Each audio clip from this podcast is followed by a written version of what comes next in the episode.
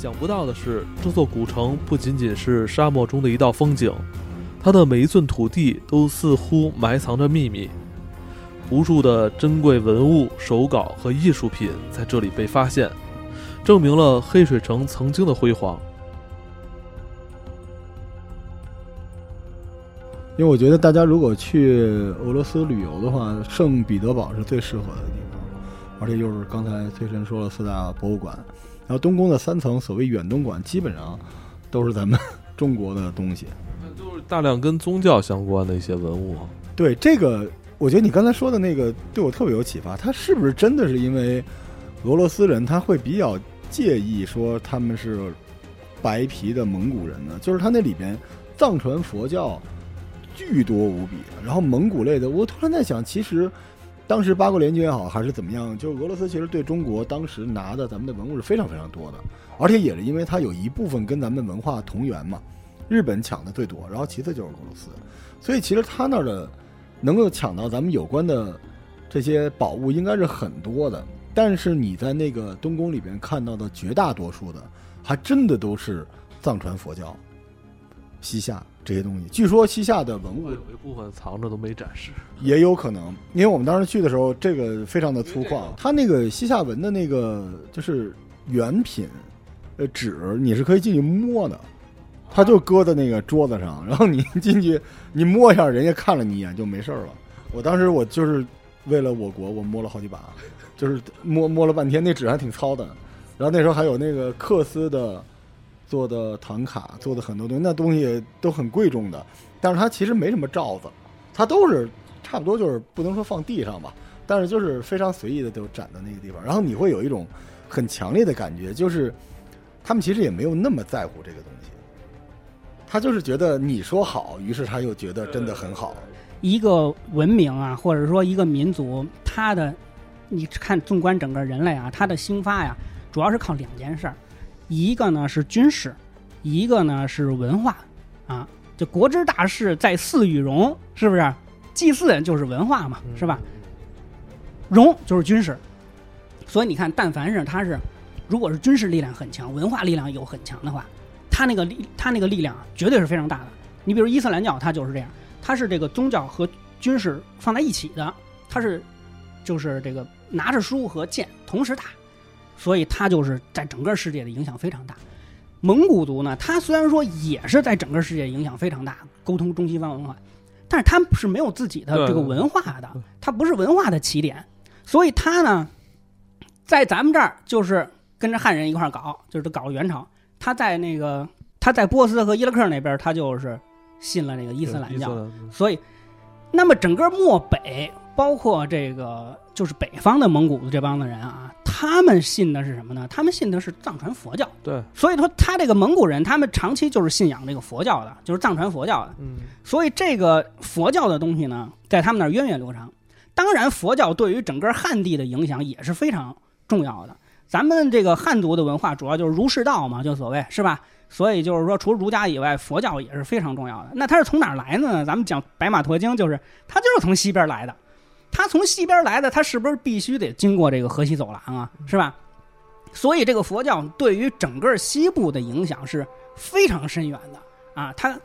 跟那个伊斯兰教应该说是并列的，都是影响非常深远的。在这个西夏的时候呢，西夏就把这个佛教。变成他们的国教，对吧？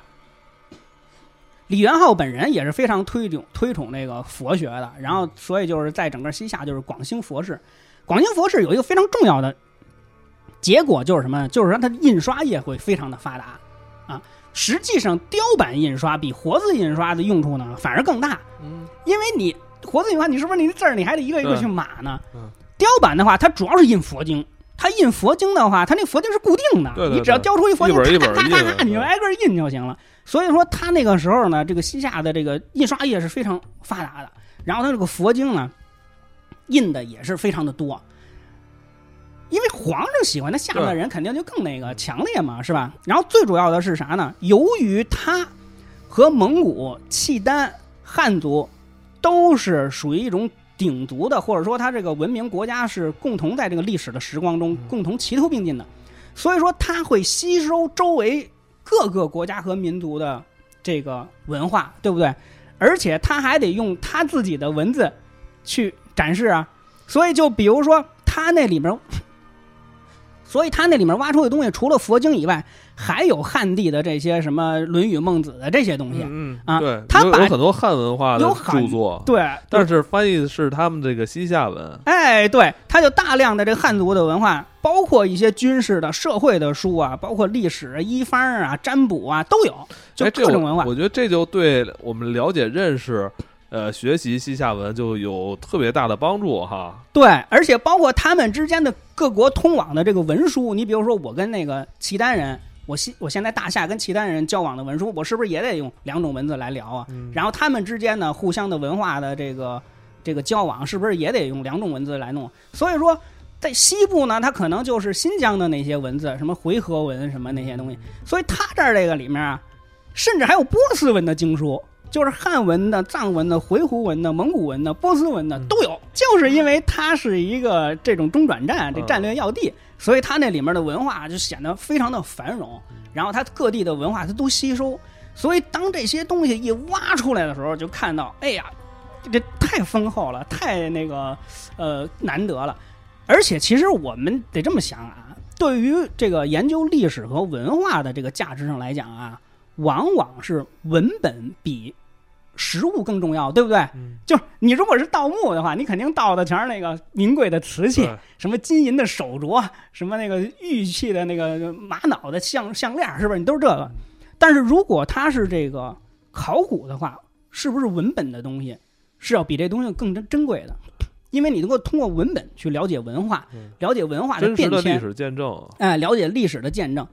然后还有他当时的，比如说你各国往来的文书的话，你就可以了解他当时的军事的那个那个制度是什么样的，然后他的那个政治制度，还有他的这些民间的，有的时候还有那个，比如说你住的酒店那个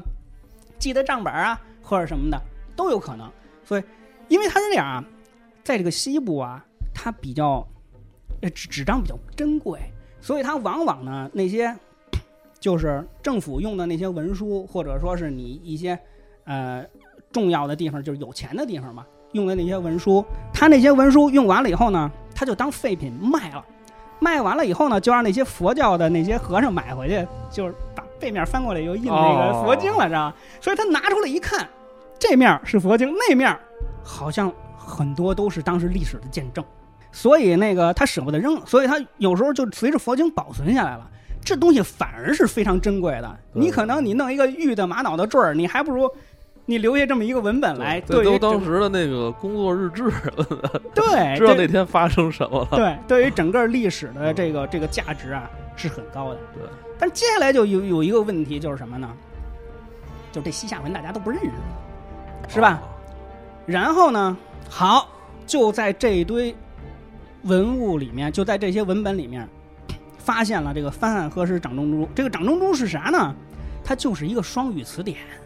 就是汉文和西夏文的这个词典。哎，你记着咱们讲那个埃及的时候讲那个罗塞塔石碑，就有点那个意思似的。他会通过这个对比这个文字来破译这个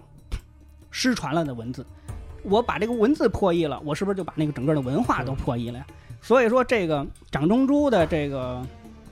字典是非常重要的一个，就是文化的基础吧，应该是说，就是这个出土的里面最重要就有这个东西。科兹洛夫在一九零九年的时候把这个掌中珠呢就给盗走了。翻汉何时掌中珠，这在当时就是西夏文跟汉文的词语字典吧，相当于就有点像那英什么英汉词典这种东西是吧？它其实有点像天工开物，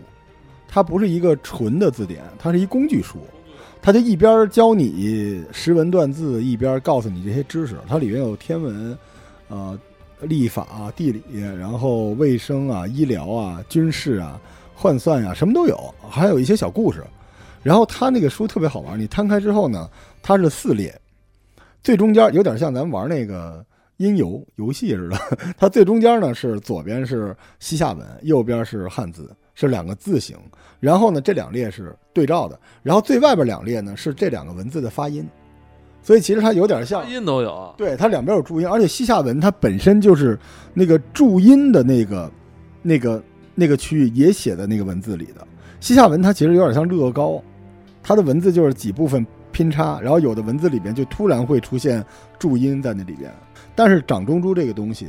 它就不仅仅是能够对照这两个文字了。你看现在有很多咱们这边的这种教授什么的跑到那边去，用肉眼就能认的西夏文，就是因为你只要背这个掌中书就行了。到现在，也就是靠这个来认那些的字儿。呃，当时他们西夏人还是挺有这个民族自豪性的哈，还是要有自建立自己的文化哈，有这种。人家拿自己当大国了，是吧？人家想多了也是哈。人家是大夏，而且有三百多年基业呢。对对其实任何一个民族，他崛起了，他建国了，他崛起了都无所谓。他只要一建国了，他只要一势力大了，他都会有这个民族自豪感和民族归属感。要有自己的文字啊，对，只不过是因为咱们太强了，咱们的文化辐射能力太强了，所以呢，你就感觉好像都是受这个汉文和汉汉族和儒家文化的影响。这蒙古人他崛起了以后，他也是想着第一个先得造这个蒙古文，是吧？嗯然后这西夏人他崛起了以后，他也是先搞这个西夏文。契丹人他也得搞契丹文，是吧？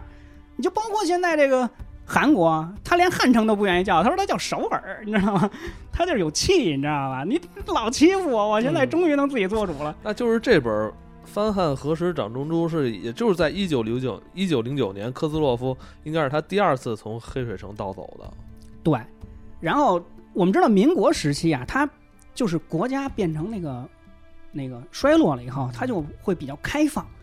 对不对？它一开放了以后，是不是这文化就开始繁荣啊？所以民国时候为什么那么多大家呀？是吧？我们都知道什么陈寅恪呀，什么梁启超啊，什么这些人。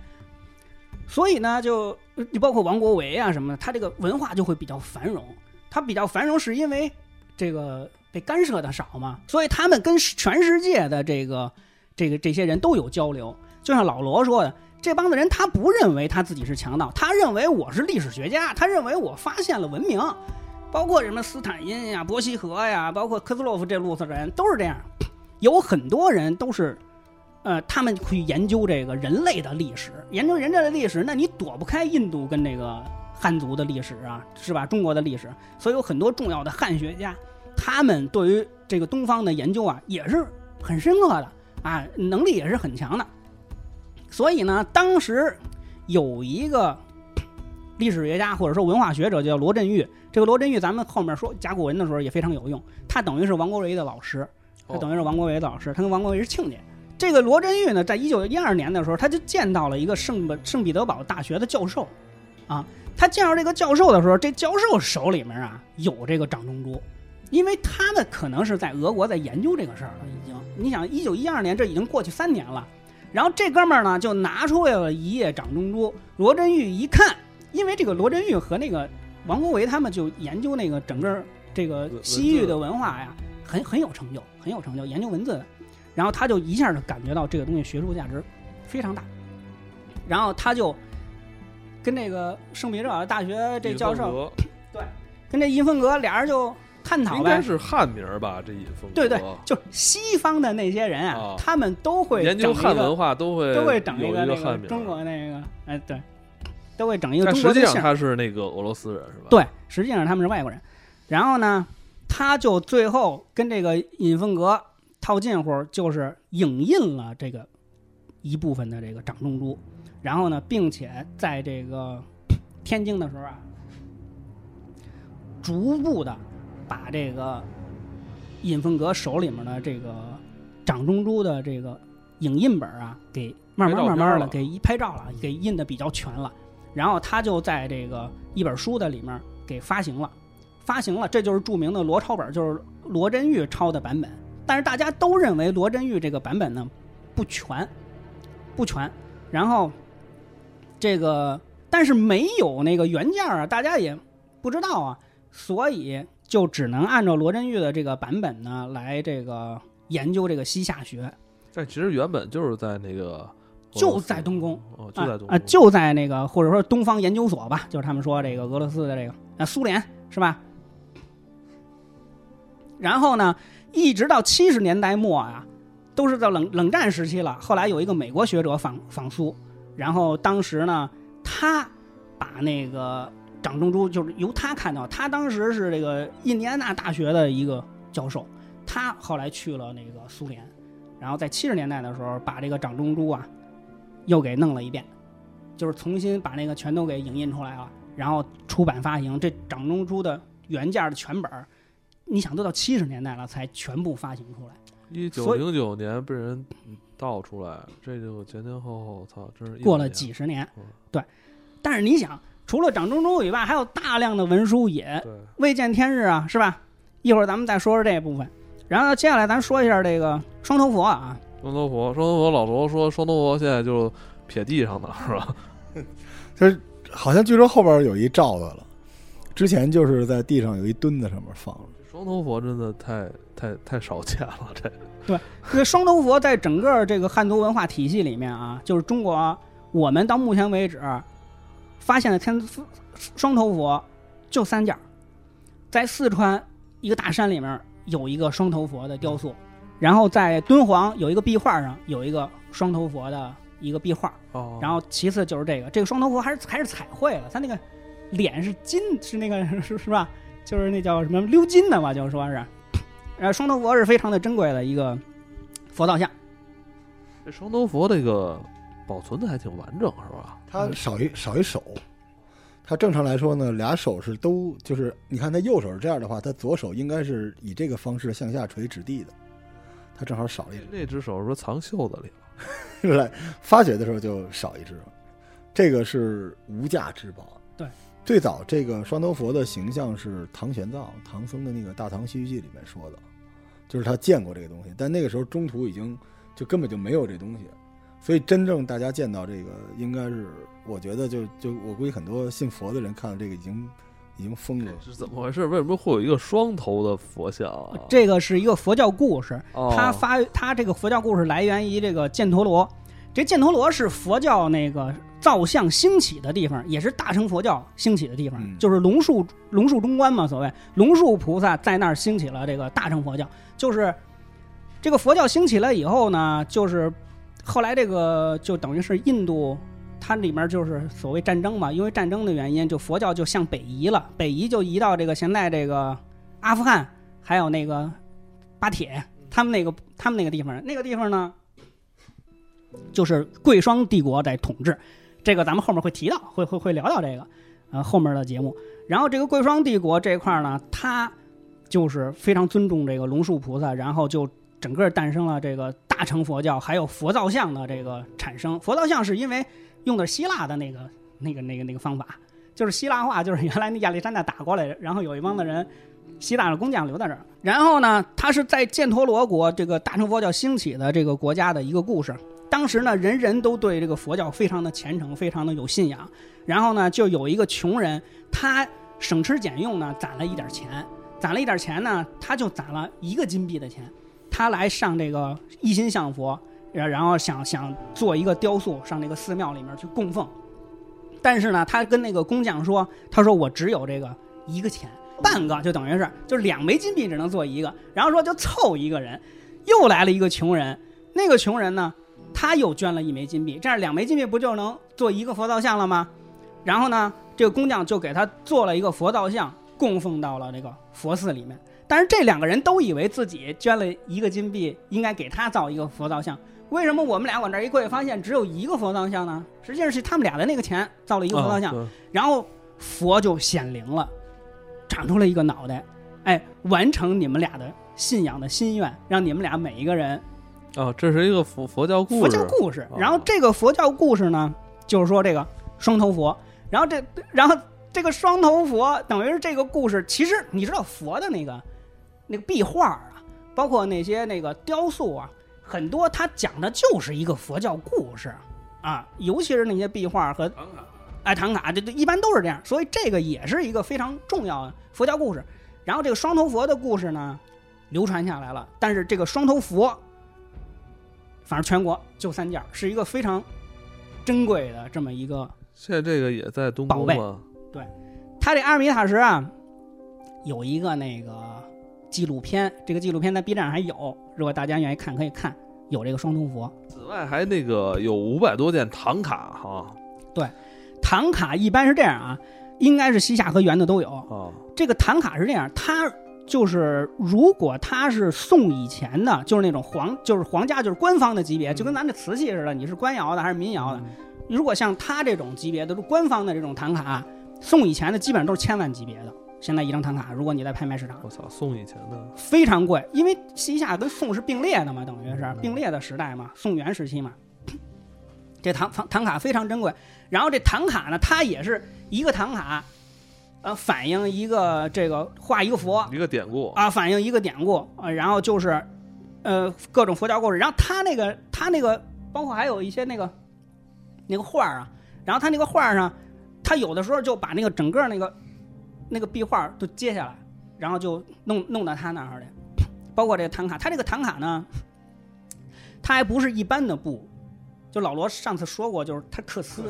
缂丝这个缂丝呢是这个丝绸里面最昂贵的一种方法。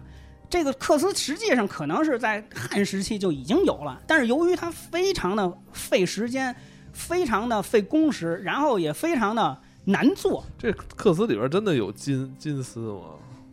那你就得看什么级别的。如果皇家用的，它就有可能什么都往里放啊，是不是？然后这个缂丝呢，在宋朝的时候达到了巅峰，这个工艺就是一个一个缂丝可能要要织，也就是这个特别重要的，可能要织上好多年才能才能出来一份儿。是不是因为过去那个生产工具不行，所以导致工工艺复杂呢？是啊，那时候没有那么好的那个工具啊。而且丝绸这东西，你知道，你给它弄平整很容易，但你把它那个立体感弄出来，它其实你可以这么理解啊，就是一 AR 的丝绸，它那上面有立体感。所以克丝，甚至啊，皇家用这玩意儿呢，它不一定穿在身上舒服，他是用这东西做那种什么扇子，上面画一画，往那一放，哎，你侧面一看，嚯，这立体了，他是干这个的。所以它更多的是装饰礼品这种的。但如果你用这玩意儿做衣服，那就是礼仪方面的应用。所以缂丝在唐卡上应用就特别多，但这玩意儿就太贵了，价值千金。嗯，然后就据说那个朱元璋啊。他当皇上以后，他就发现这个缂丝太贵，他有他有一度就禁止用缂丝做那个布料，就就贵到这种程度。然后缂丝，它这个刻，它你现在这绞丝玩意儿一个格啊，它历史上就是就是拿刀刻的那个刻，它等于是就是要用这个线，各种色彩的线去刻一个这个画出来，就包括唐卡呀，还有那种布的那种各种画啊，就显反映佛教故事。对，你说到这个我。我补充一个，还真的是，就是我在西藏的时候看他们做那个唐卡，他确实是用缂丝的技术，但已经不是缂丝这个材料了。他就一张唐卡上大概两千多个线头，您知道？他就比如说缝缝一半，因为它这个颜色就是可能这一笔就这么点线，所以他那个线都量好了之后，这个线头就在地上插着，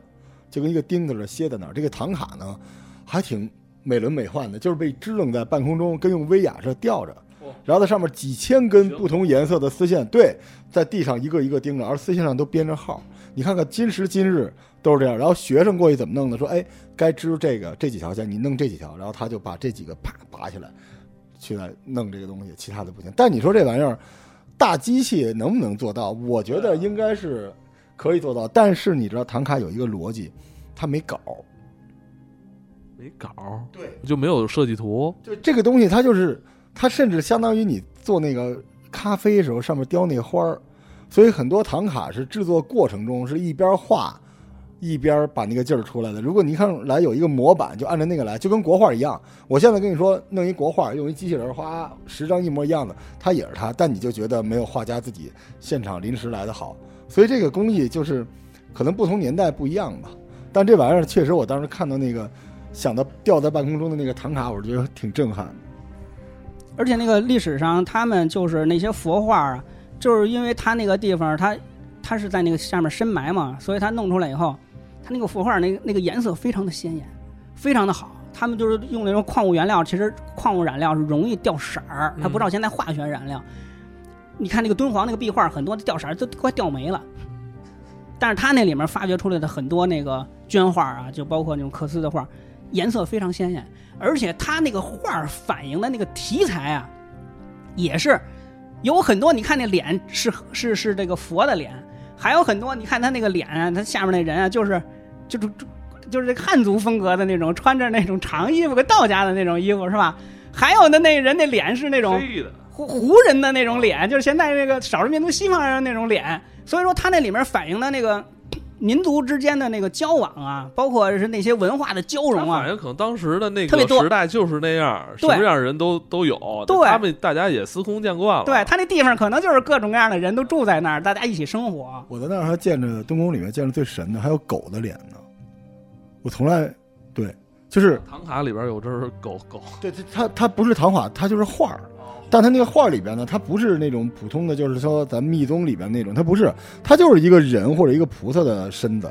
然后脸是瘦的脸，特别罕见。所以它这里面包含的文化信息非常的多，咱们只是表面上看着，哎，这颜色挺好，这佛这个开脸挺漂亮，然后里面各种各样的人，各种各样的那个脸的长的那个那个样是吧？汉族人也有，西方人也有，但是这里面具体蕴含着多少这个文化的信息，其实咱们作为外行也并不清楚，所以这里面还有很多值得那个研究的东西。他不重视，所以说就是很多东西就特别可惜，就长时间就跟那拖着，你知道吗？这科兹洛夫在一九三五年的时候呢，在圣圣彼得堡去世。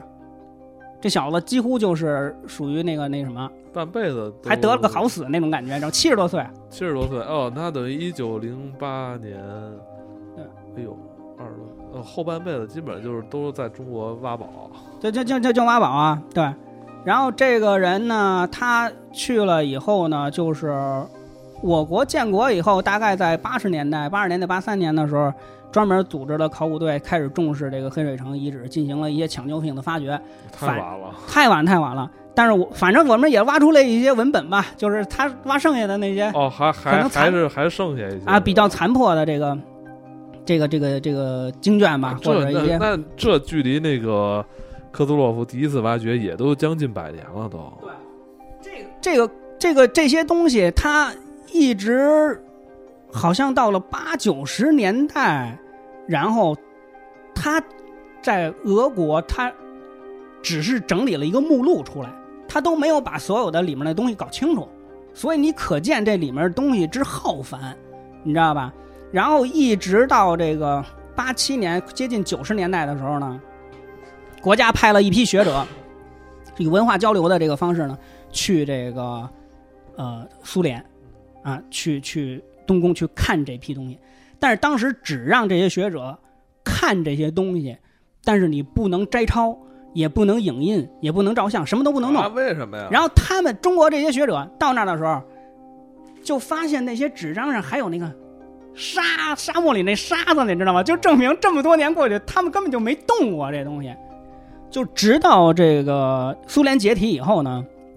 这个整个它就变成俄罗斯了。它整个对于所有的东西的管理啊，就更加的疏忽了。这个时候呢，我们就派了一些学者，通过七年的时间呀、去这个就是现在的俄国嘛，等于是去他那儿去整理拍摄，把这些东西呢，就是文本的东西印出来好多，复印出来好多，就是我们的这些历史的档案呀，还有这些这个历史上的文本、历史上的这些文字的资料，很多你都跟那个俄国和苏联是分不开的，它这个牵扯的非常的深，就包括这个近现代史是吧？沈教授也是在那个时候去那个刚解体的时候去他那儿整理那些档案弄回来，然后可能你也还因为这东西比较耗繁，可能你还没弄全的时候，他呃他这个解体完了以后，他一开始乱，他慢慢慢慢国家就整理的比较是吧清楚了，整理完了以后，他又把那档案封起来了，你又没有机会去弄了，所以说就可能就是说很多东西还是没弄明白，还是没弄完。就即使你把这些东西复印回来了，你是不是研究还需要很长时间去破译它，是吧？那那些什么佛画啊，那些佛像啊，什么那些法器啊，还有那些文物啊，就永远的留在了那个俄罗斯的那个土地上，就永远的咱咱们只能现在看都是那个复复复印版哈。嗯、对，但但是实物的话，那可能就是我们只能，就是像老罗一样去东宫去看了，啊、就是他可能的回归这个祖国的这个时间就遥遥无期了，啊，就这样。其实这个是一个非常遗憾的这个这个事情。黑水城这个遗址，二零零一年被列为国家重点文物保护单位，现在就是可以去旅游看看。那咱们老罗已经去过了，我还没去过，很遗憾。去的话，这个怎么走啊？我强烈建议大家走三幺二国道。自驾是吧？对，三幺二是从上海人民广场开始，一直到新疆喀什，然后过了西安之后就是古丝绸之路，这一路上去，然后当然你到武威，武威就是过去的凉州，然后张掖，呃，你就不能再往前了，往前就是酒泉和敦煌了。你在张掖向北，对，大概开个几百公里吧，就进入了。而且其实你会路过一个地儿，就是那个酒泉卫星发射中心，啊，它其实离那儿不远。呃，如果我们是那个高铁呢，最去哪站下最近？张掖、高铁好像不到张掖，到兰州。兰州。对，啊有高那个兰州，然后转车转到张掖就那我们就还是去兰州旅游的时候顺道去呗，对吧？或者是你从内蒙走，然后从阿拉善盟，阿拉善盟，但是没有高铁，就是可以跟团也可以过去。那个地方其实你待不了太久，因为风沙特别大。对，最好是有个车，你要自己人给你扔那儿了，信号就两格，你在那儿都不知道干啥。你说沙漠里面这种城，它有的时候是这样，淹没在沙漠里面呢，就是说你可能你某一个季节去，你能找到那个城；某一个季节去，它那个流沙就是啊，给埋着了你你不如去那个黑水国了。那黑水国就是我之前走错那个那个地儿。黑水国是什么呢？离这儿大概也不算太远吧，几个小时的路程。黑水国周围一圈全是绿洲，全是老百姓在那儿放羊呢。然后中间有一个荒地，说这是黑水国，然后周围人都可富裕了，也不算富裕，但是还是比较现代。但是黑水城那个地方真的就是淹没的